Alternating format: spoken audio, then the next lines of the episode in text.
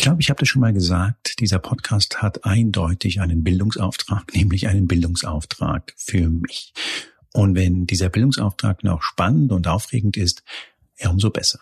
Und heute ist jemand bei mir, dessen Biografie scheint mir eine einzig große, sehr spaßige Achterbahnfahrt zu sein.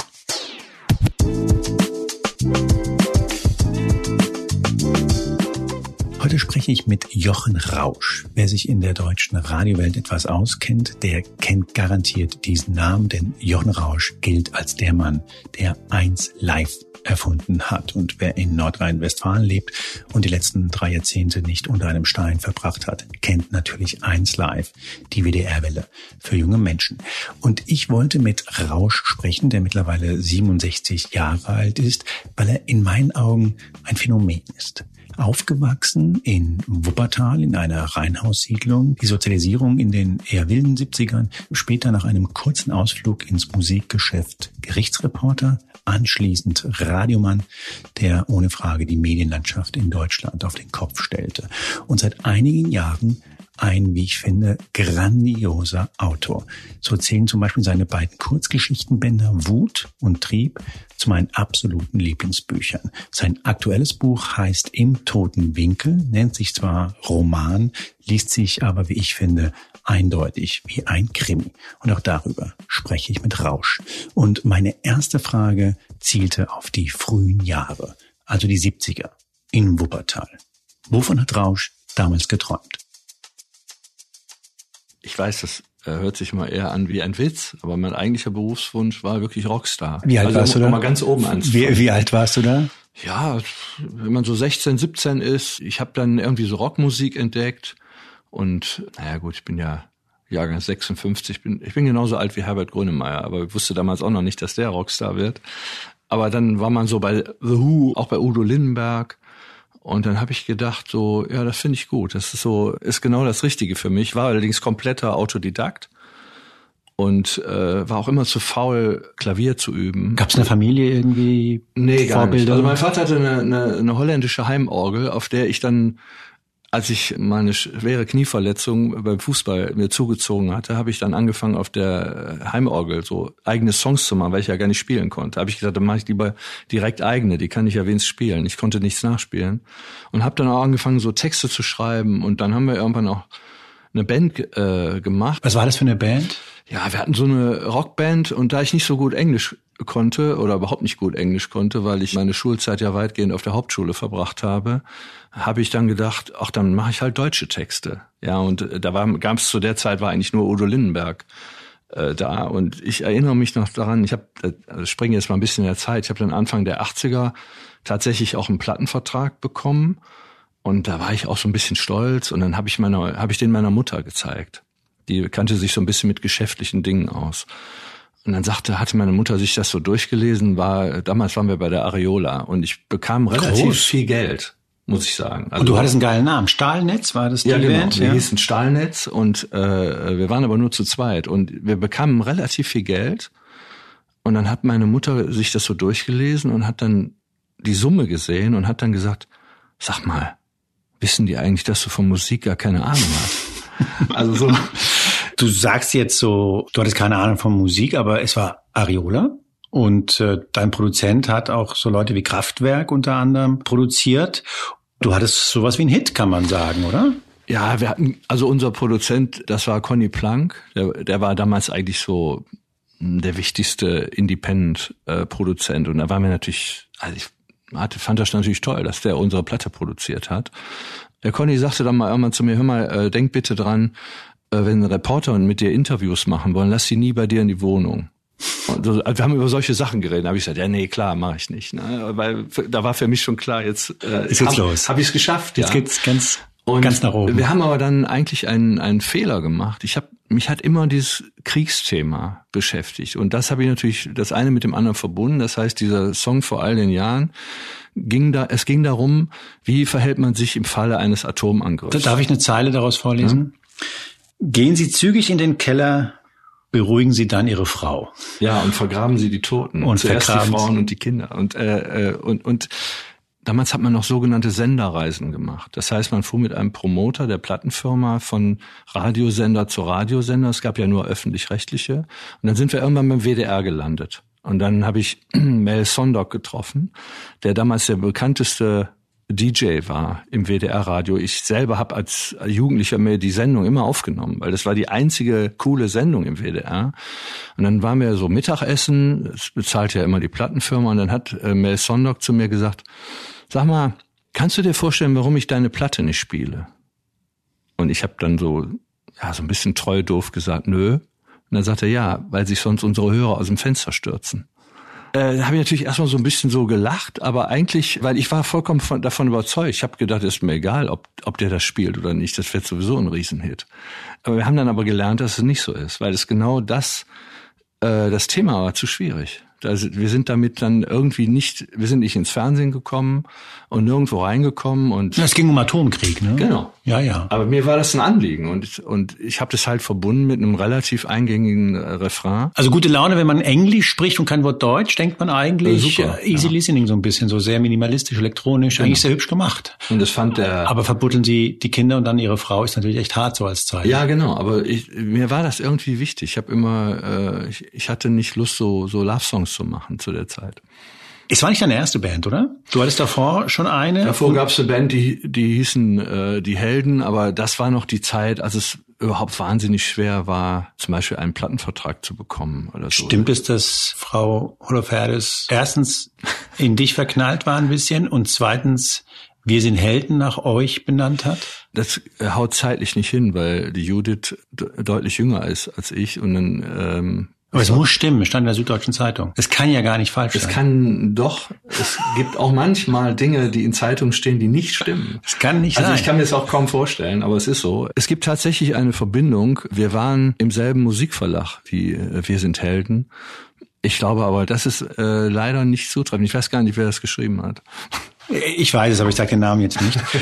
Sag mal, wenn wir jetzt bei deiner Musikkarriere sind, was war denn das Highlight, wenn du dir was aussuchen müsstest? Tatsächlich deine, ich glaube, zwei Wochen Top 20, ist das richtig? Ja. Die Mitgliedschaft in der Jury des Eurovision Song Contest? Also nee, das nicht. Nee, das, das hatte er- Oder dass du mit Udo Lindenberg lange vor Apache eine Platte gemacht hast, die vielleicht nicht ganz so erfolgreich war wie die aktuelle mit Apache. Also man kann sagen, ich habe mit Udo Lindenberg die, seine erfolgloseste Platte gemacht. Äh, Superlativ hin oder her. immer vorne. Das Herr aber- Rausch, nein. immer vorne. Ja, die Platte, die wir gemacht haben, äh, die, die, die ich mit, mit Udo gemacht habe. 2008, oder? Die ist ein 2008? bisschen sehr schräg, weil ich hatte die Idee, dass er seine Texte spricht und wir dazu so elektronische Musik machen. Ich finde die, finde die nach wie vor total cool. Und ähm, ich weiß nicht, ich glaube, ich war dazu emotional, als wir äh, dann so nicht den großen Durchbruch hatten direkt, war ich ehrlich gesagt fast schon beleidigt. Und das ist die falsche Haltung. Ne? Man muss einfach immer weitermachen. Ich habe ja danach viele Rockstars so in meinem Beruf äh, beim WDR kennengelernt und was die von mir unterschieden hat, war, die haben durchgezogen. Du hast einen Satz, der ist wahrscheinlich wahr, weil er in deinem Tagebuch stand. Wir werden nichts hinterlassen. Wir waren Zeitverschwendung. Das würdest du wahrscheinlich heute auch nicht mehr so schreiben, oder? Das bezog sich darauf, dass es keine Tonträger gab. Es gibt tatsächlich nichts. Es gibt ein paar Leute, die sagen, war ja damals toll, als ihr die Helden hattet. Die wohnen aber meistens in Wuppertal, weil man uns da gekannt hat. Da waren wir auch Rockstars. In Wuppertal waren wir Rockstars, in Remscheid schon nicht mehr. Ja, das ist, ist schon die Nachbarstadt. Und wir haben das einfach damals äh, nicht kapiert. Ich glaube, viele Bands scheitern daran, dass nicht alle, die in der Band sind, im gleichen Maße daran ziehen. Also ich war zum Beispiel wahnsinnig ehrgeizig. Ich habe immer gesagt, wir müssen mindestens dreimal in der Woche proben und möglichst viele Auftritte machen. Und da gab es noch einen in der Band, der das auch so gesehen hat. Und die drei anderen halt nicht. Und wenn du dann samstags da sitzt und willst proben und der Schlagzeuger kommt nicht, ist schlecht. Und dann habe ich mir halt irgendwann eine Rhythmusmaschine gekauft, weil ich gedacht habe, die kommt immer. Ja, die ist immer da. Und Darum hatte deine zweite Band auch nur zwei Mitglieder. Genau. Ne? Und, und da haben wir halt mit Maschinen gearbeitet und da habe ich gedacht, da bin ich unabhängiger. Ich habe einfach gemerkt, dass was mir so ein wichtiges Anliegen war, ist aber war für andere Leute nicht so wichtig. Ja. Was ich interessant finde, ist, dass du relativ schnell mit deiner zweiten Band bei Areola, Riesenplattenfirma, einen offenbar relativ gut dotierten Vertrag bekommen hast, mit deiner ersten Nummer immerhin Top 20 erreichst und dann sagst, das wird nichts mit der Musik, das geht nicht so schnell, wie ich mir das vorstelle. Ja, ich habe da auch allerhöchsten Respekt davor. Also ich habe viele Jahre später mal so ein kleines Buch gemacht, als ich gemerkt habe, dass ich mich mit sehr vielen Taxifahrern unterhalten habe. Und da habe ich genau die Geschichte gehört, die ich selber für mich immer also als Drohkulisse vor Augen hatte. Ich steige, äh, ich war beim beim NDR in Hamburg, steige ins Taxi und es war jetzt für den Taxifahrer nicht so schwer zu erkennen, dass ich also beim NDR gewesen war. Und dann sagte er, sind Sie beim Radio? Und dann habe ich gesagt, ja, ja, ich arbeite beim Radio. Und dann kann ich Ihnen mal mein Demo-Tape vorspielen. Und da habe ich gedacht, das bin ich wenn ich diesen Weg gegangen wäre. Ja, und da hatte ich immer Angst vor, dass ich irgendwann als Taxifahrer ende und äh, Leuten, die beim NDR rauskommen, mein Demo-Tape vorspiele. Wie war's? Er hat zum Beispiel etwas gemacht, was auch viele Leute machen, die, die irgendwie nicht richtig durchziehen. Er war komplett unsicher. Er hat immer gesagt, ja, die Stimme müsste lauter und das Schlagzeug müsste leiser und die Gitarre müssen wir auch nochmal neu aufnehmen und da ist auch zu viel Hall auf dem Bass und so. Und dann habe ich zu ihm gesagt, äh, ich würde Ihnen einfach mal empfehlen, Sie müssen das, was Sie machen, wirklich richtig gut finden, bevor Sie das irgendjemand vorspielen. Und aber der, das war für den viel zu spät. Der war in meinem Alter. Also das war dann auch so ein, so ein Endlostraum. Und ich habe das halt nicht gemacht. Und ich habe deswegen, wie gesagt, alle Leute, die ich so kennengelernt habe, ob das Campino war oder äh, auch Udo oder oder Grönemeyer oder wer auch immer, das ich habe da Respekt. Die haben das durchgezogen und auch auf ein gewisses Risiko hin, dass es nicht funktioniert. Deswegen an dem Taxi landen und Tapes rausgeben. Ja, also ich meine, klar, der, der Udo hat mal zu mir gesagt, hör mal, ich will den jetzt nicht so nachmachen, finde ich, finde ich blöd. Aber in seinem typischen Slang hat er mir zu mir gesagt, also Rockstar ist ein Job, kann ich dir sehr empfehlen. Es war ja tatsächlich so, dass du relativ früh auch schon angefangen hast beim WDR.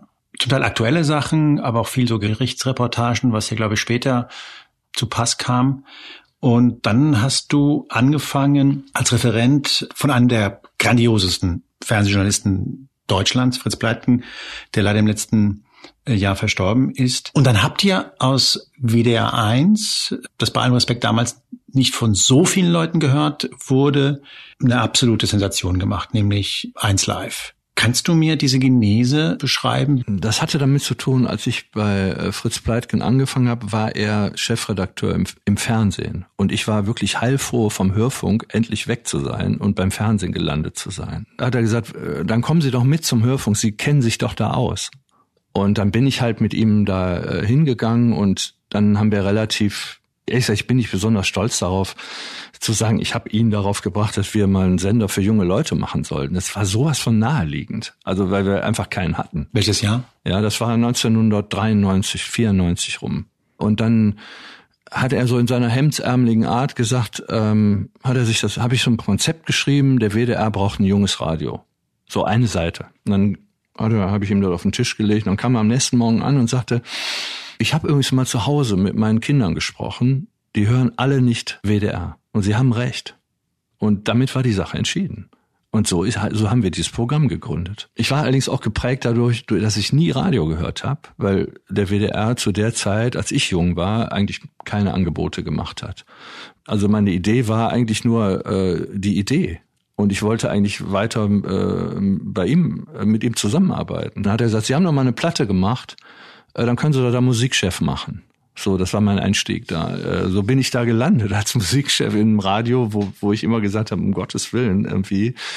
Äh, Im Radio läuft so viel äh, Musik, die man, die ich jetzt nicht so gut finde. Warum soll ich denn jetzt diesen Job machen? Und dann, dann haben wir es halt so, wir hatten ja eben eine gewisse Freiheit, ne? Und wir haben dann halt schon populäre Musik. Wir haben zum Beispiel, ich sag mal zwei Namen, die, wo man denkt, die passen überhaupt nicht zusammen wir haben halt Rammstein und Tic-Tac-Toe gemacht. So, das war irgendwie ähm, die Erwartungshaltung, die damals an uns äh, äh, geäußert wurde, war so, ja, jetzt macht ihr auch so einen Kommerzfunk. Und wir haben von Anfang an immer, äh, Pleitgen immer gesagt hat, nee, wir machen, wir wollen den Leuten, den jungen Leuten in NRW zeigen, was ist öffentlich-rechtlicher Rundfunk, was ist der Unterschied zu einem Privatfunk. Also macht ihr keinen Kommerzfunk. Das war die Ansage und das haben wir dann auch gemacht. Und wir haben das dann gemischt, das eine mit dem anderen. Wir haben also relativ viel progressive Musik im Tagesprogramm gespielt, was natürlich nach der Ansicht von äh, modern oder von von Radioformatierern Gift ist. Und dann waren wir plötzlich der erfolgreichste Sender in Deutschland und das und wir haben dadurch, dass ich auch selber eine starke Affinität zu, zu deutschsprachiger Musik hatte, haben wir uns auch selber damals so eine Art Quote gegeben. Wir haben uns zwar vehement dagegen gewehrt, dass uns andere eine aufoktroyieren, aber wir haben uns trotzdem selber eine gegeben. Ach, gesagt, ihr habt intern drauf geachtet. Ja, ja wir schon. haben gesagt, wir machen ungefähr so mindestens ein Drittel äh, äh, deutsche äh, Künstler. Nicht nur deutschsprachige, da gab es ja auch deutsche Künstler, die auf Englisch gesungen haben, haben wir auch gemacht. Aber wir sehen uns als starker Förderer deutschsprachiger und deutscher äh, nationaler Künstler in der Mischung halt mit mit äh, internationalen Künstlern. Und das und das war dann für mich war das alles gar nicht so so so ungewöhnlich. Für mich war das naheliegend, aber für andere war das ungewöhnlich, weil weil weil das wieder verstieß gegen die Gesetze des Formatradios, wo man also möglichst nur Lieder spielt, die alle schon kennen und die möglichst am Tag fünf bis sechs Mal wiederholt. Ne, weil man diesem Grundgedanken folgt, das Schlimmste, was du machen kannst, dass ein Radiohörer ein Lied hört, was er nicht kennt und sofort abschaltet. Das ist, so, so das ist die Grundregel. Das, ja, das ist die Grundannahme. So, und da, und da haben wir gesagt, ja, wieso? Wir kriegen da Rundfunkgebühren. Warum sollen wir uns dann, das ist ja für uns kein Kriterium dass wir dann damit so erfolgreich wurden, hätte ich ehrlich gesagt auch nicht vorhergesehen. Wir waren ja sogar zeitweise im WDR der erfolgreichste Sender. Also vor allen anderen. Also auch vor den, vor WDR 2, dem erwachseneren Programm und, und WDR 4.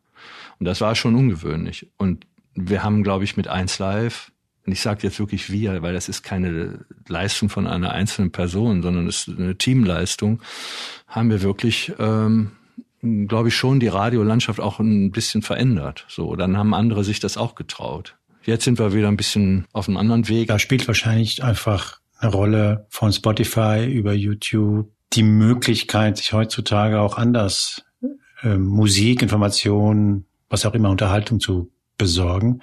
Wie würdest du denn den aktuellen Markt, Radiomarkt beschreiben? Also schwierig. Das, das ist wirklich schwierig. Ich neige eh nicht so dazu, mich ständig mit der Vergangenheit zu beschäftigen. Also ich finde, man, wenn man gerade Programme macht, äh, sollte man eher nach vorne gucken und, und nicht ständig sagen, ja, früher war alles besser und das Holz.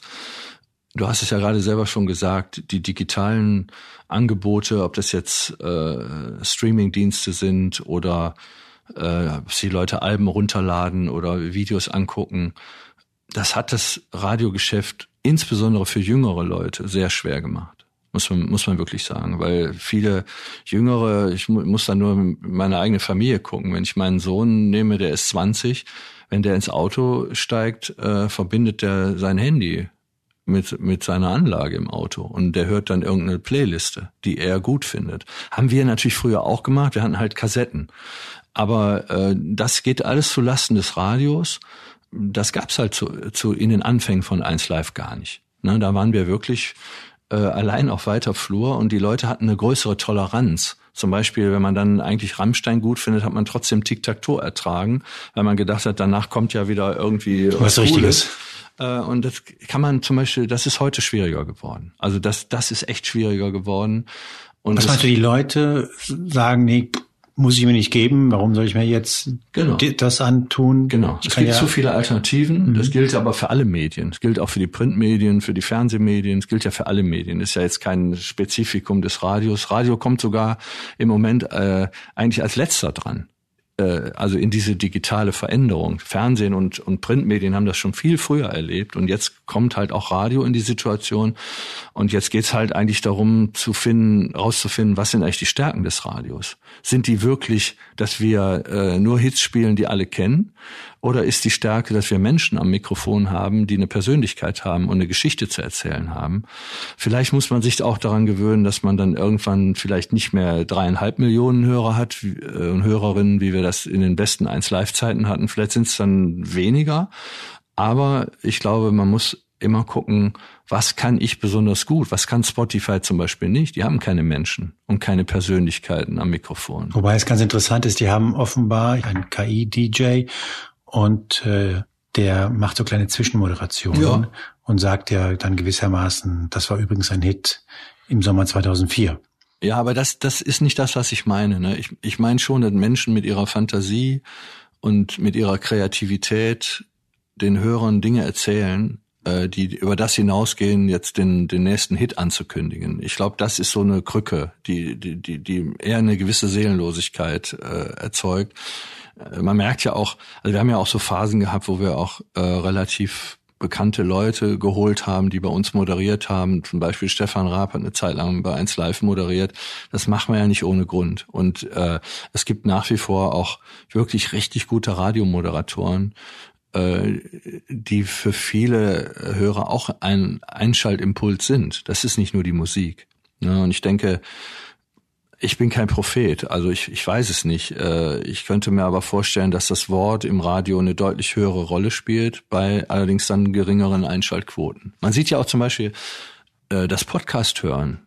Insbesondere anfangs, jetzt, jetzt greift es ja auch auf ältere Zielgruppen, äh, weitet sich das aus.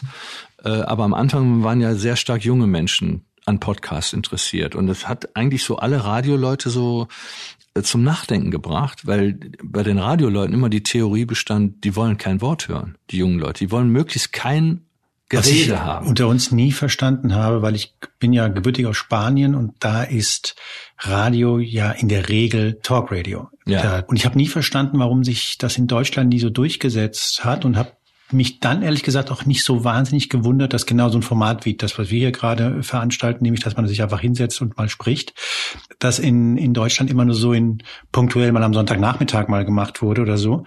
Kannst du dir erklären, woran das lag? Das muss man wirklich sagen, das kam mit den Privatsendern, weil die Privatsender diese andere Philosophie hatten. Die haben gesagt, Hauptsache Musik, Hit auf Hit, äh, Hit für Hit ein Hit, so diese ganzen Slogans äh, kennt man ja.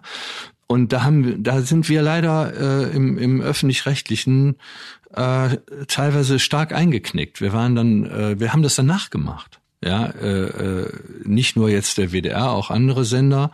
Der WDR, muss ich äh, zu unserer eigenen Ehrenrettung sagen, hat es sogar als letzter äh, wir haben uns am weitesten immer davon entfernt gehalten, haben gesagt, ja wieso, wir kriegen da Rundfunkgebühren, ist doch egal. Äh, und wir hatten auch in, in NRW vielleicht auch eine etwas günstigere äh, Konkurrenzsituation als zum Beispiel äh, Bayern, Bayern oder, ja. oder Baden-Württemberg oder, oder Norddeutschland.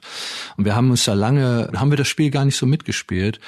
Aber das Vertrauen ins Wort ist tatsächlich irgendwann immer weiter zurückgegangen und das führt natürlich zu einer größeren Oberflächlichkeit. Das ist ja naheliegend, dass man nicht in zweieinhalb Minuten, äh, wenn man über äh, Putin spricht, äh, kann man in zweieinhalb Minuten nicht so tief gehen, wie man in sechs oder sieben Minuten gehen kann.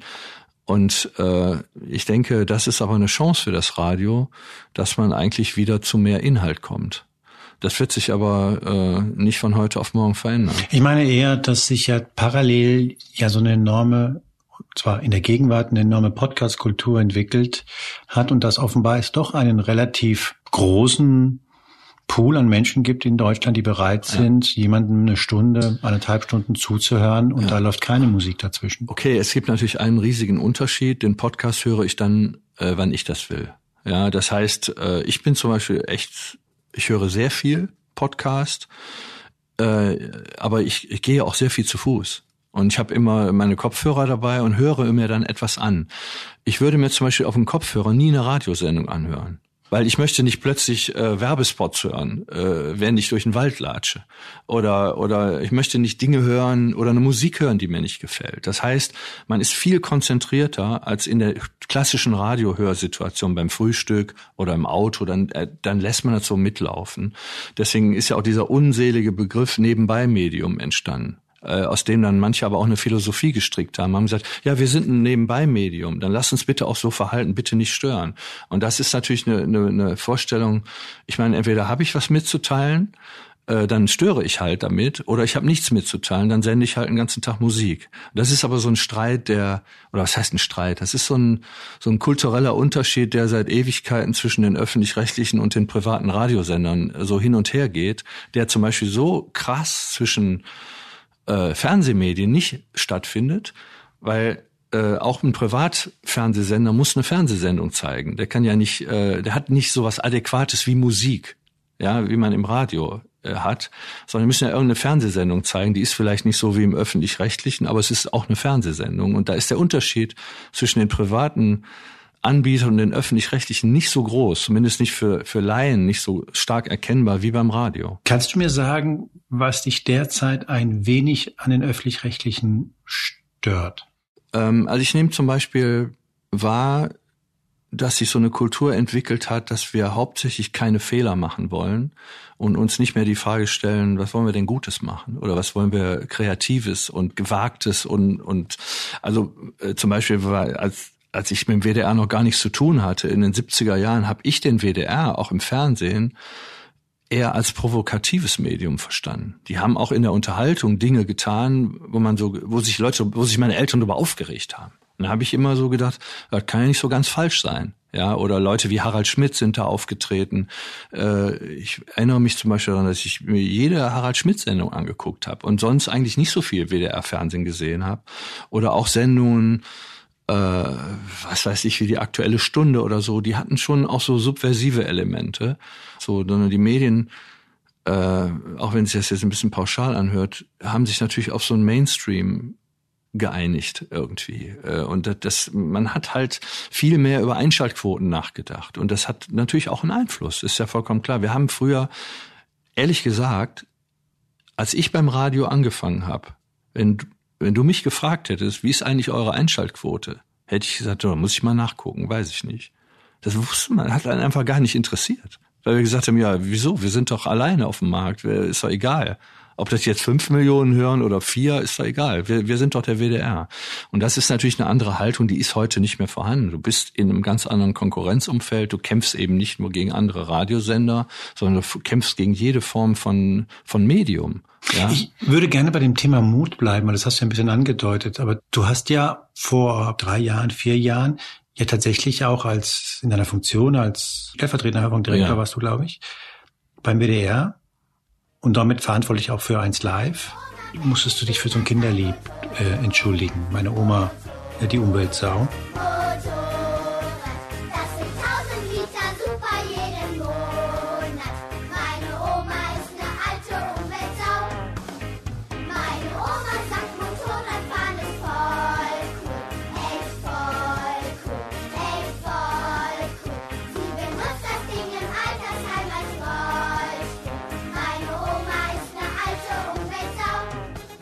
Ich habe mich wirklich gefragt, ob das Moment war, bei dem du diese Entschuldigung zwar ausgesprochen hast und wahrscheinlich auch gemeint hast, aber vielleicht auch einen Moment darüber nachgedacht hast, wenn ich das vergleiche mit dem, was vor einigen Jahren beim Fernsehen oder bei uns hier noch lief, dann weiß ich nicht, wofür ich mich gerade so entschuldige.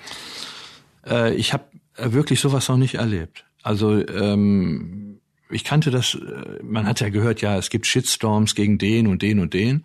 Und dann standen wir plötzlich selber äh, da drin, ähm, wegen etwas, äh, wo wir selber auch nicht so einen richtig guten Job gemacht haben. Also das Problem bei der, bei dem war gar nicht das Lied, äh, dieses Umweltsau-Lied, wie es dann später genannt wurde, sondern das Problem war, dass wir das im Programm nicht als Satire markiert haben. Das heißt, viele die anfänglich sich darüber aufgeregt haben, haben gedacht, das, das ist so unsere Meinung. Das sei so eine Art Meinungsbeitrag. Es ist ein Kinderlied. Es ist dieses Lied, meine Oma fährt im Hühnerstall, Hühnerstall Motorrad. Ja.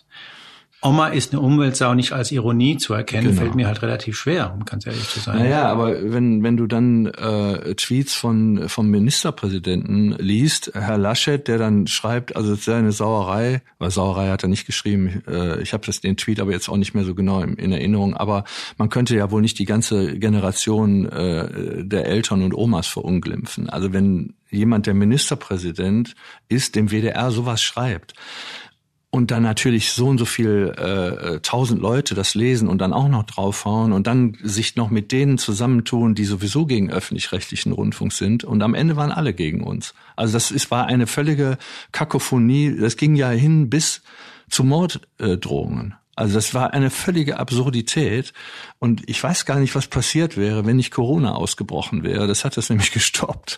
Dann, dann es war wirklich eine völlig absurde Diskussion, die mir aber wiederum gezeigt hat, ähm, ja, spätestens dann hat man begriffen, welche Wucht durch soziale Netzwerke entstehen. Ja. Ich habe es damals nicht verstanden. Ich ja, habe die Entschuldigung nicht verstanden. Ich habe nicht verstanden, warum man sich entschuldigt man kann sich streiten, ob es gut oder schlecht ist, aber das ist genau das, was, was, Satire er, erzeugen soll, natürlich. nämlich, dass man darüber streitet, ja, ob natürlich. sie gut oder schlecht ist. Idealerweise lacht man.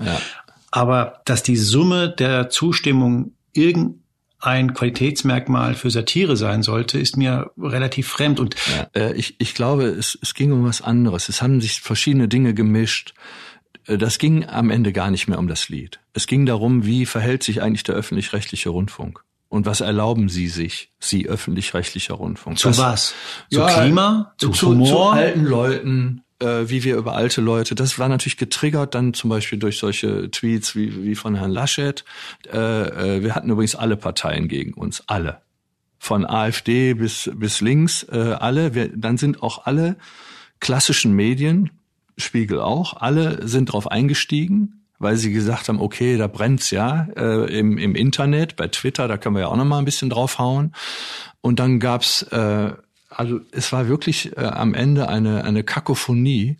Äh, völlig, natürlich ist das vollkommen absurd. Also eigentlich müsste man, wenn man, wenn man eine Mediensatire machen wollte, ist das das ideale Thema. Also vielleicht sollte ich das mal machen. Ich war ja mittendrin.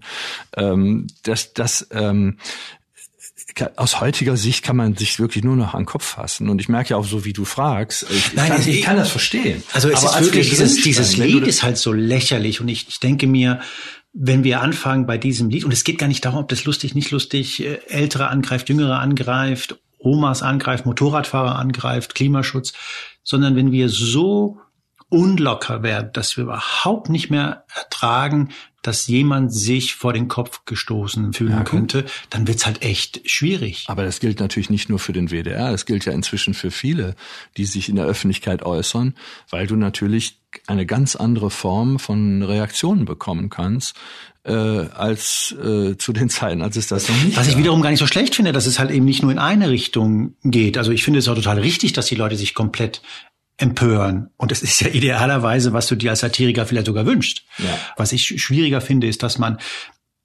einknickt. Also ja. ich finde, es gibt Grenzen, es gibt Grenzen des guten Geschmacks, es gibt äh, Gesetze wohlgemerkt.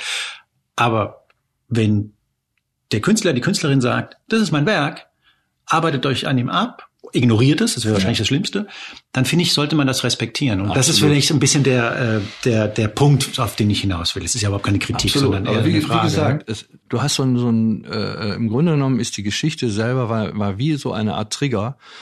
Und dann ging es am Ende nur noch darum, äh, ja, soll man nicht direkt den öffentlich-rechtlichen Rundfunk abschaffen. Das hatte eine völlig andere Gewichtung bekommen.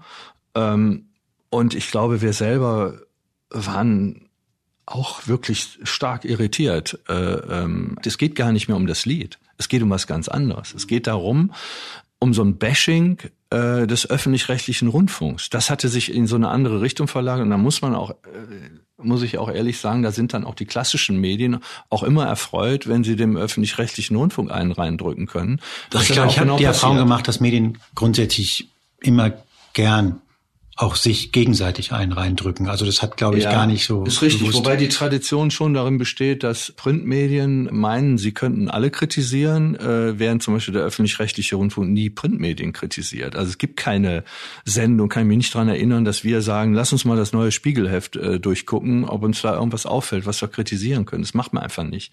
Finde ich aber auch okay, weil der öffentlich-rechtliche Rundfunk wird ja nun mal aus Gebühren finanziert und da finde ich auch legitim, wenn man ihn kritisiert von außen. Das halten wir ja auch aus. Nur in dem Fall war das irgendwann gar keine Kritik mehr, sondern es ging eigentlich nur noch, ja, um so ein Niedermachen und es kam ja dann Corona und dann war die Sache ja auch äh, erfreulicherweise vorbei.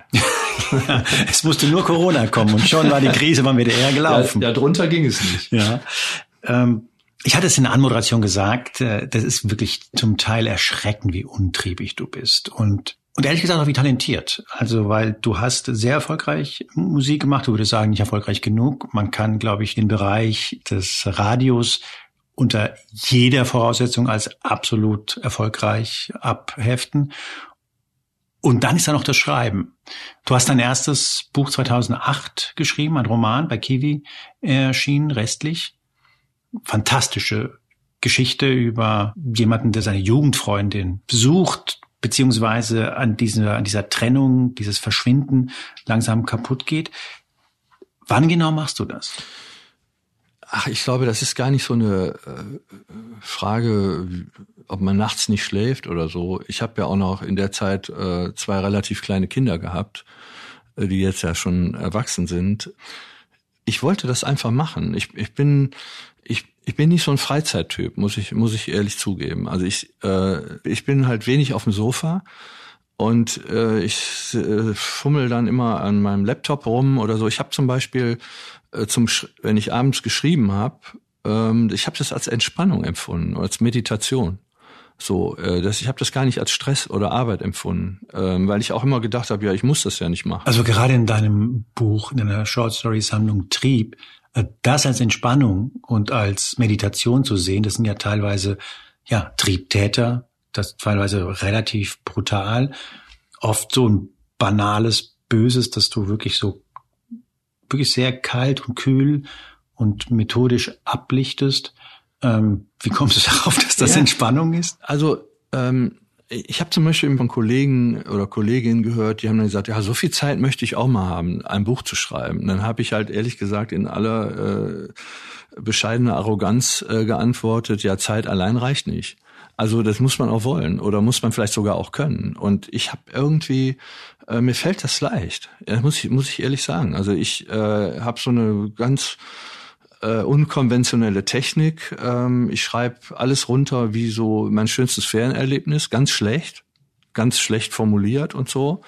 Und dann äh, verbringe ich sehr viel Zeit damit, das in eine andere Form zu bringen und in eine andere Sprache zu übertragen. Also ich übersetze mich quasi selber. Also du bist Redigierer mehr als Autor. Ja, ja, ich schreibe einmal sehr schnell äh, eine Geschichte hin äh, und die würde ich auch niemand zeigen. Äh, und dann schreibe ich die so lange um, bis sie so einen Sound hat. So macht man aber auch Musik. Also jeder, der schon mal einen Song geschrieben hat, weiß, der fängt an irgendwie auf dem Klavier so eine Akkordfolge und singt da so ganz schlecht dazu. Äh, ich weiß nicht, wenn du dir mal Demo-Tapes, ist ja alles im Internet zu finden, von wirklich äh, berühmten Künstlern, dir Demo-Tapes anhörst und vergleichst das mit dem Endprodukt, das ist genauso. Ja, da, da würdest du diese, wenn du dieses Demo-Tape hörst, wirst du sagen, um Gottes Willen, ist das schrecklich. Ja, der singt ja auch noch ganz schief und so. Und so ist es bei mir mit dem Schreiben auch. Ne? Ich habe zum Beispiel, schreibe zum Beispiel fast alles komplett aus dem Kopf. Ich habe überhaupt keine Unterlagen. Oder äh, wenn, wenn, also wird sich wahrscheinlich nie jemand um meinen Nachlass kümmern, aber es gibt keinen. Ich habe nichts. Also ich, ich habe keine äh, 20 äh, Aktenordner zu irgendeinem Buch mit Recherche oder so. Ich mache das alles aus dem Kopf. So was, was mir nicht einfällt, fällt mir nicht ein. Also ich, ich recherchiere schon mal irgendwie, wie weit ist es denn jetzt zwischen München und dem und dem Ort oder so, weil man will da nicht jetzt falsche Sachen reinschreiben. Aber so im Großen und Ganzen mache ich das aus dem Kopf. Und dann habe ich so halt Erinnerungen an zum Beispiel äh, wenn ich darüber nachdenke, wie ist eigentlich ein Mensch, der böse ist, dann fallen mir halt äh, Leute ein, die ich aus dem Gerichtssaal kenne, ne? die einen irgendwie ja aus dieser heilen Welt, in der man vielleicht selber aufgewachsen ist, so rausgeholt haben und äh, die benutze ich dann so als oder äh, Teile davon benutze ich dann äh, und äh, baue die dann in Figuren um. Lass uns mal auf die Zeit zurückblicken. Du warst, das haben wir vorhin erwähnt, auch mal Gerichtsreporter, also ja. ganz klassisch für Hörfunk. Und auch schon für die Zeitung. Auch schon für die Zeitung. Ja. Und kannst du mir sagen, inwiefern du das jetzt zum Beispiel bei deinem neuen Buch, im Toten Winkel, das ist ja, es steht, glaube ich, nicht Krimi auf dem Cover. Es geht aber um jemanden, der, der stirbt. Es geht um eine Ermittlerin, die selber einige Probleme äh, zu haben scheint und die diesen Fall am Ende sich annimmt ja. und, und versucht zu lösen. Inwiefern gibt es da eine Verbindung von dem, was du in, in der Zeit gelernt hast als Gerichtsreporter und dem, was du jetzt gebrauchen kannst als jemand, der Romane schreibt? Ja, wir haben, wir haben so einen kleinen, äh, es gibt so einen kleinen Werbetrailer für das Buch, da wird einfach so die Frage gestellt, ist es eigentlich ein Thriller oder geht es um die Liebe? Und für mich ist, gehört es zusammen. Wenn ich äh, bei den ganzen Gerichtsverfahren, in denen ich gesessen habe, wirklich teilweise grauenhafte Sachen passiert waren. Man geht ja normalerweise nur in Mordprozesse und so. Also ich habe hauptsächlich so größere Sachen auch gemacht. Da war immer in der Biografie, ist jetzt wenig überraschend, der Täter war oft die Abwesenheit von Liebe und das Nichtvorhandensein von Mitgefühl. für andere. Egoismus und all diese äh, Charaktereigenschaften, die man eigentlich äh, versucht, wenn man äh, Kinder erzieht, denen nicht äh, beizubringen, sondern sie eben eher mit Liebe zu überschütten und ihnen Nähe und, und Wärme zu vermitteln und, und Geborgenheit und eine Sicherheit. Das war oft nicht vorhanden bei Tätern und das hat mich immer interessiert, weil ich bin in so einer Welt aufgewachsen, wenn, wenn, wenn Leute schon mal sagen, warum bist du eigentlich so selbstbewusst? Dann sag ich, ich war oft auf dem Arm. Ich war oft auf dem Arm. Das meine ich jetzt mehr symbolisch, weiß gar nicht, ob ich wirklich so oft auf dem Arm war, aber äh, ich hatte zum Beispiel eine bedingungslose Zuneigung äh, von meinen Eltern, ja, die ich einfach so gespürt habe. Und, äh, und ich bin immer so ein bisschen irritiert, wenn mir Menschen eine andere Lebensgeschichte erzählen und sagen, ja, nee, hatte ich leider nicht, rede mit meinen Eltern nicht mehr. Schon seit 30 Jahren nicht mehr. Dann bin ich immer, denke ich, ja, was? Kann ich mir gar nicht vorstellen. Also ich meine, jetzt sind meine Eltern inzwischen auch verstorben, aber ich hätte mir das nie vorstellen können, dass ich, dass ich mit meinen Eltern nicht rede. Weil ich habe das nicht so empfunden. Ich habe die nicht als, ja, ich habe die immer eher als, die haben nicht alles gut gefunden, was man gemacht hat. Das, das will ich damit gar nicht sagen. Aber äh, eins war vollkommen klar, die haben uns geliebt. Ich finde es total interessant, weil es würde total viel erklären, weil was du offenbar nicht bist, ist so ein man müsste mal Typ. Das gibt's ja sehr oft. Mein Leben war so spannend, man müsste mal ein Buch darüber schreiben. Ich müsste mal diese tolle Melodie, die ich immer beim Gärtnern habe, die müsste ich mal zu einem Song. Oder man müsste mal sich engagieren und versuchen, irgendwie einen Karrieresprung zu machen. Und ich habe mich immer gefragt, woher kommt dieses gesunde Level der Anmaßung? Ich glaube wirklich, ähm, also ich habe wirklich als Kind von meiner Mutter, äh, jetzt sind wir natürlich schon fast ganz im, im ganz Privaten, aber meine Mutter hat wirklich öfter zu mir gesagt, du weißt ja, du bist meine einzige Hoffnung. Was und, meinte sie? Ja, ja, dass, dass, dass es jemand schafft, weiterzukommen, als das, wo wir herkamen. Also wir waren jetzt keine armen Leute, aber meine Eltern waren Arbeiter. Äh, Reihenhaussiedlung, ihr, ihr größtes, Genau, ihr größtes Ziel war, äh, dieses Reihenhäuschen abzubezahlen. Ich weiß heute noch, was das gekostet hat. 56.000 Mark. Diese Summe schwebte über unserer Familie wie so ein ja, wie andere Leute, was weiß ich, einen Begrüßungsspruch über der Tür haben. War, stand bei uns 56.000 Mark. Das war die Summe. Das war eine Zahl, die war im Raum, ja. Ja, das wusste man einfach. Wir Kinder wussten, dass das Haus 56.000 Mark gekostet hat. Und das musste dann irgendwann, als mein Vater gesagt hat, wir haben das abbezahlt. Das war für uns so, als hätten, hätte jemand gesagt, ja, ihr habt im Lotto gewonnen. Damit fühlten wir uns plötzlich frei. Und dann waren wir in diesem, in dieser Siedlung mit 150 komplett gleichförmigen Reihenhäusern, Siedlung für Kinderreiche und Kriegsversehrte. Also man musste mindestens drei Kinder haben oder ein Bein ab, äh, um da überhaupt ein Haus zu kriegen. Und da bilde ich mir jetzt nichts drauf ein. Ich war ja tatsächlich auf, auf äh, ich, ich habe mein, mein schülerisches Leben ja weitgehend auf der Hauptschule verbracht. Du hast eine Ausbildung gemacht, glaube ich, dann nee, warst du auf dem Gymnasium.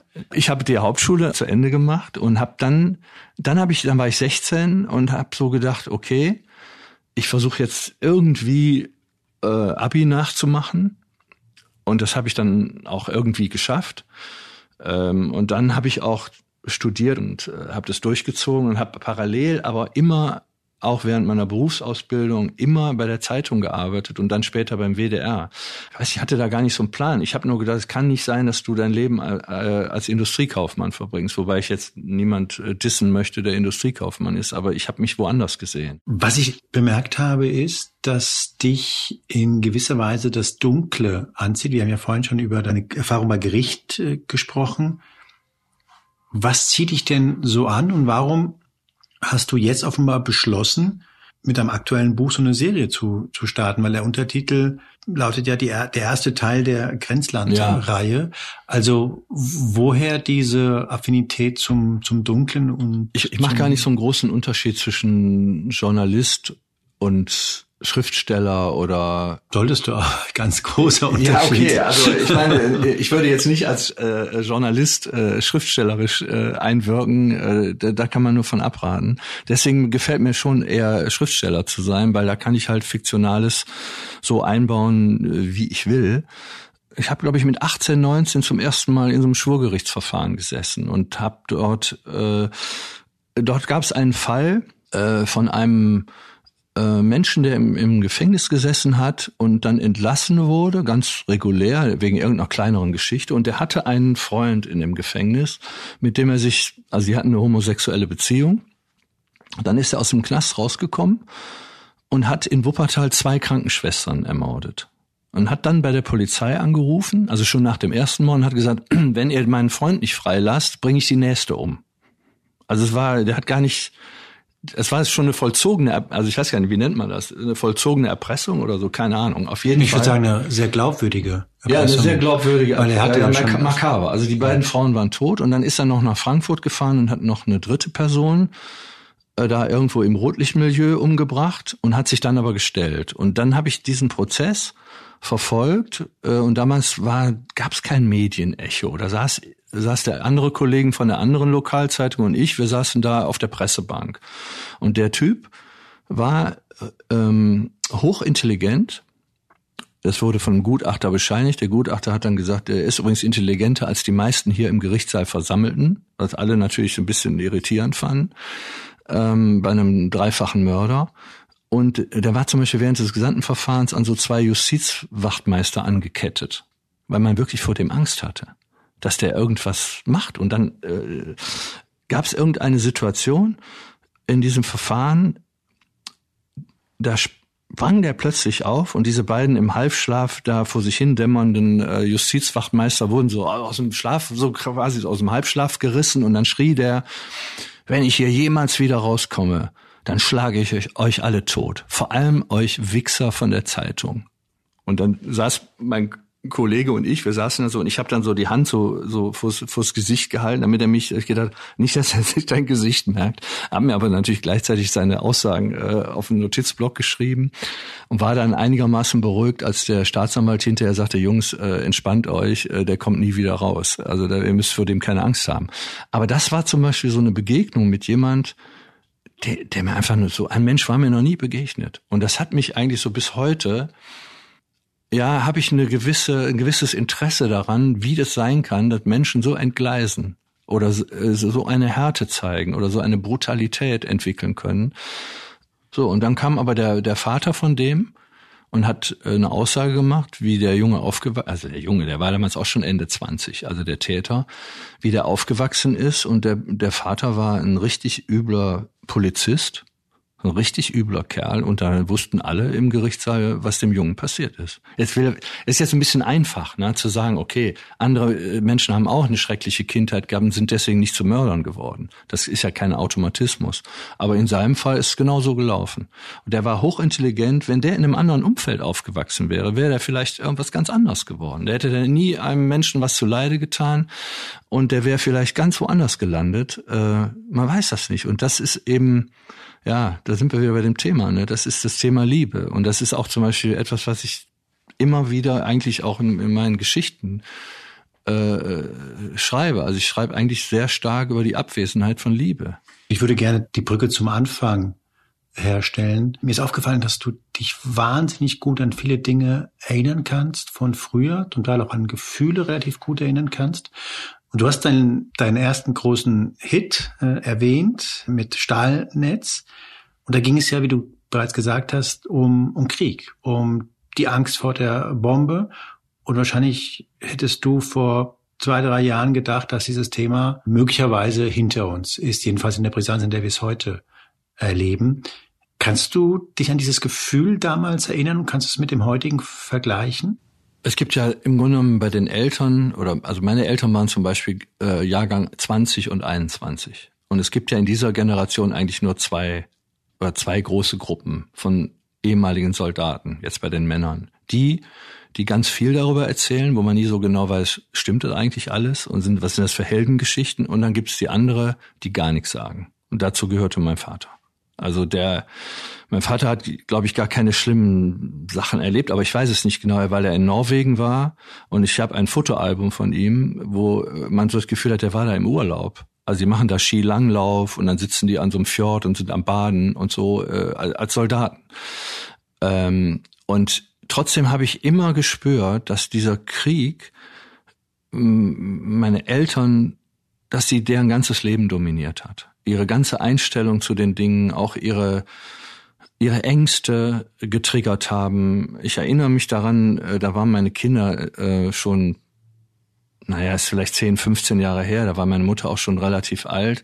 Da habe ich da hat die mal mit meinen Kindern im Wohnzimmer gesessen und ich habe die Kinder hatten schon einen Schlafanzug an und ich habe gedacht, meine Mutter erzählt dir eine gute Nachtgeschichte. Und ich komme da rein, dann sagt meine Mutter, ja und dann beim Barmer Angriff in Wuppertal, äh, dann ist dann die Schwebebahn zerstört worden und in der Wupper lagen die ganzen Napalmleichen.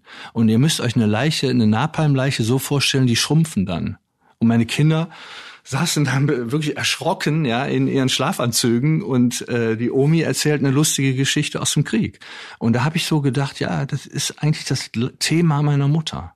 Dieser Krieg, ja, der die, der sie so verstört hat, dass sie auch mit 85 immer noch darüber reden muss und darüber sprechen muss. Und das hat sich auf mich so übertragen, obwohl ich ja selber den Krieg gar nicht erlebt habe. Ich bin ja äh, doch dann elf Jahre danach erst geboren worden. Aber das Thema hat mich immer wieder beschäftigt. Und ich habe ja dann auch äh, einen Roman geschrieben, ähm, der Krieg hieß.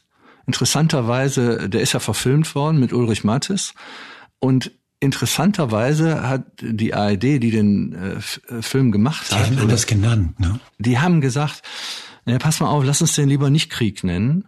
Ähm, ich wurde übrigens auch gar nicht gefragt. Die haben gesagt, wir nennen den nicht Krieg, weil das kostet uns Zuschauer. Wenn wir also da Krieg draufschreiben, dann haben wir schon mal so und so viel Zuschauer weniger. Und die haben natürlich recht gehabt, weil das ist für die Leute, äh, das war auch ein Fehler, ein Buch Krieg zu nennen muss ich sagen, im Nachhinein. War nicht so, so richtig schlau äh, von uns, weil ich eigentlich auf, ich fand dieses Buch für mich war das wichtig, ja, das zu machen. Und äh, im Nachhinein habe ich so gedacht, hätte besser einen anderen Titel, hätte man besser einen anderen Titel genommen, der ein bisschen leichter geht. Und die, die Hemmschwelle Krieg war einfach zu hart. Aber Obwohl es trotzdem um einen Mann geht, der äh, seinen Sohn im Krieg äh, Klar, verliert. Natürlich. Und für mich war das so, man macht ja so einen Arbeitstitel und der hatte sich dann so quasi festgesetzt. Mhm. So wie wenn du dein Kind irgendwie Peter nennst, dann sagst du nicht nach drei Monaten, ach nee, Peter finde ich eigentlich doch blöd, ich nenne ihn jetzt irgendwie Rüdiger. Rüdiger, ja. Und weil der heißt dann immer Peter. Das kann man nicht. Und so war das auch mit dem Buch. Aber das ist zum Beispiel auch eine Geschichte, ähm, da habe ich in Teilen auch ja über mich, mich selber äh, äh so habe ich das versucht zu reflektieren. Ich habe natürlich den Kriegsdienst verweigert, äh, weil ich der naiven Vorstellung äh, nachhing, wenn keiner mehr Soldat wird, kann es ja auch keine Kriege mehr geben. Ja, das war so 70er Jahre Denke. Ich war da voll von überzeugt und äh, bin auch mit der mit dieser Überzeugung reingetreten. Und diese Hauptfigur ist ja genau so eine Figur und sein Sohn versucht halt ein anderes Leben zu leben und sagt, ich werde Soldat. Ja, äh, weil wenn es keine Soldaten geben würde, äh, gäbe es noch mehr Kriege, ist so seine Theorie. Also es ist genau umgedreht von dem, was, was ich gedacht habe oder was der Vater gedacht hat. Und dann, das war so eine Geschichte, mit der ich mich da äh, befasst habe. Und ich frage dich, weil wir natürlich heute wieder in so einer Situation sind, dass es wieder eine jüngere Generation gibt, die sich plötzlich wieder mit der Thematik auseinandersetzen muss, dass es die Bombe gibt. Das ist ja etwas, was, glaube ich, die heute 40-Jährigen möglicherweise nicht so präsent hatten, weil sie, glaube ich, genau in der Zeit, in der Perestroika losging, in der das Ganze mehr oder weniger sich alles in Wohlgefallen auflöste, da hineingeboren wurde. Und ich glaube, diese junge Generation heute kann wahrscheinlich so ein Gefühl, was du hattest, als du damals diesen Song gemacht hast, schon besser nachvollziehen als vielleicht die ein paar Jahre davor. Ich glaube, was, was ich noch selber mitgekriegt habe von der Generation, die im Krieg war, ob das jetzt meine Eltern waren oder unsere Nachbarn und so weiter, das war die Angst. Und ich glaube, die Generation, die jetzt auch in den Medien aktiv ist, auch wenn ich mir angucke, wer in der Politik äh, wie über den Krieg redet, über äh, Waffen und dass es die einzige Möglichkeit ist, äh, einen Krieg äh, zu beenden. Das ich, ich werfe das niemand vor, das ist eine andere Erfahrung. Ich, ich glaube, dass meine Generation von dieser Angst noch getriggert ist, während die jetzt 40-Jährigen diese Angst nicht spüren. Äh, sondern äh, eher äh, vom Gefühl her so da rangehen und sagen, das kann doch nicht sein, dass man das zulässt, da müssen wir uns doch gegen wehren. Und, und ich habe, glaube ich, in mir so diesen, äh, ich habe auch keine Lösung dafür, aber ich habe diesen Schrecken anders wahrgenommen. Ich erinnere mich zum Beispiel daran, da war ich sieben, das war 1963 als Kennedy erschossen wurde. Da haben wir irgendwie in der Küche gesessen, meine Schwester war vier, ich sieben. Und dann wurde im Radio über äh, die Erschießung von Kennedy gesprochen. Und dann hat mein Vater gesagt, jetzt gibt's wieder Krieg. Und dann fingen meine Eltern an zu weinen. Und, und das war für mich als Kind schockierend, meine Eltern weinen zu sehen. Ich hatte meine Eltern noch nie weinen sehen. Und da habe ich gedacht, also heute, wahrscheinlich habe ich es damals gar nicht so komplex gedacht, aber heute denke ich, wenn ich, wenn ich damals zum ersten Mal meine Eltern hab weinen sehen, dann hat mich das halt fundamental erreicht. Ja, weil ich kannte das nicht. Mein Vater hat nie geweint. Der hat sich mit dem Hammer auf den Nagel gehauen, auf den Fingernagel und hat natürlich gesagt, scheiße, aber der hat nicht angefangen zu heulen. Ja, das kannte ich nicht. Mein also Vater Krieg war, war das ja. Schlimmste auf der Welt, denn genau. es hat deine Eltern zum Weinen gebracht. Genau, weil sie ihn erlebt haben. Und das ist was anderes, als ob dir dein Opa oder Urgroßvater erzählt, du damals im Krieg, das war auch irgendwie so eine Sache, das nimmst du nicht mehr so wahr. Ich habe versucht, meinen Kindern, wir sind nach Berlin gefahren, ich habe versucht, denen zu erklären, wie das mit der DDR war, wo die Mauer war. Und das haben die gar nicht, die können das nicht verstehen. Wie, wie, wie sollen die das verstehen? Da ist nichts mehr zu sehen. Dann kannst du dann in den Tränenpalast gehen, zeigst denen da ein paar äh, Fotos oder Filmchen, aber das ist alles surreal. Ja, das ist für die alles YouTube. So, und das ist nicht real. Aber wenn du mal äh, selber da gewesen bist und bist durch die Grenzanlagen gegangen und hast es gespürt und hast, dann hast du eine andere Erinnerung daran. Ja, und ich, ich, äh, ich weiß nicht, ich, ich habe solche, solche Sachen, die haben mich halt äh, geprägt. Ne? Ich habe mal irgendwann äh, äh, neben dem Honecker gestanden, bei diesem einzigen Staatsbesuch in Anführungszeichen. Da habe ich zum Beispiel neben dem Honecker gestanden und habe gedacht, wie kann das sein, dass so ein Kleingärtner wie der 17 Millionen Menschen einsperrt? In der Erzählung von jüngeren Leuten ist der Honecker wie so eine Art Dämon. Für mich war der ein Kleingärtner. Und das fand ich eigentlich ein interessanterer Ansatz. Wie kann das sein, dass so eine Figur, wie kann ein solches Machtsystem entstehen, dass sich ein Volk selber einsperrt? Ja, das sind so Gedanken, die hast du aber nur durch eigene Erfahrung. Die kannst du dir nicht von irgendjemand erzählen lassen.